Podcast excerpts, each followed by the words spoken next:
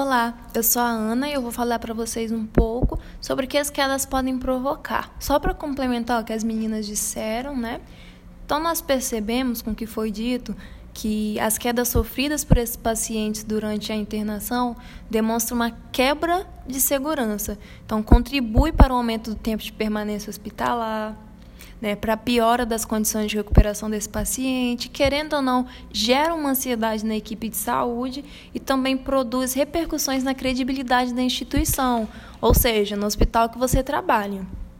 Sabemos também que a queda é um sério problema, principalmente para as pessoas idosas, e acontece com maior frequência no ambiente domiciliar. Então, aproveitei para separar alguns fatores que podem estimular essas quedas. Então, vamos começar. As causas mais comuns são os obstáculos que se encontram pelo caminho, como, por exemplo, os tapetes, os brinquedos, animais de estimação, os degraus, os armários altos, né, que impedem o acesso facilitado e acabam estimulando o uso de escadas, bancos para alcançar esses objetos. Isso também é um fator de risco. Mesas baixas também são de difícil acesso, porque nós sabemos que o idoso ele não tem a flexibilidade, a mobilidade de uma pessoa jovem. Então, portanto, isso pode se tornar um obstáculo para eles.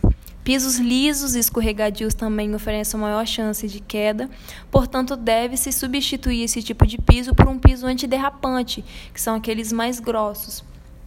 Recomende evitar a escada com curvas, incentive o uso da barra de corrimão, principalmente no, no banheiro, né?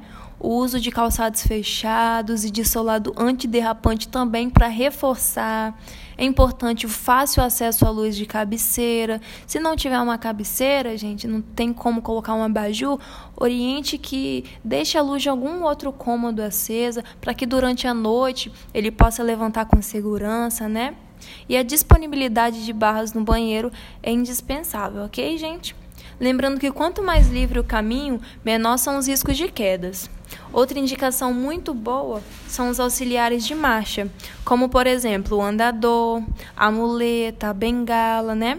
Que além de facilitar o caminhar, dão mais segurança, diminui a carga nas articulações dos membros inferiores. Nós sabemos que as pessoas mais velhas têm um pouco de dificuldade de equilíbrio né, na marcha. Então, isso vai oferecer mais liberdade, mais independência, mais equilíbrio para fazer as tarefas do dia a dia e automaticamente vai estimular a autonomia dele e reduzir esses episódios de queda.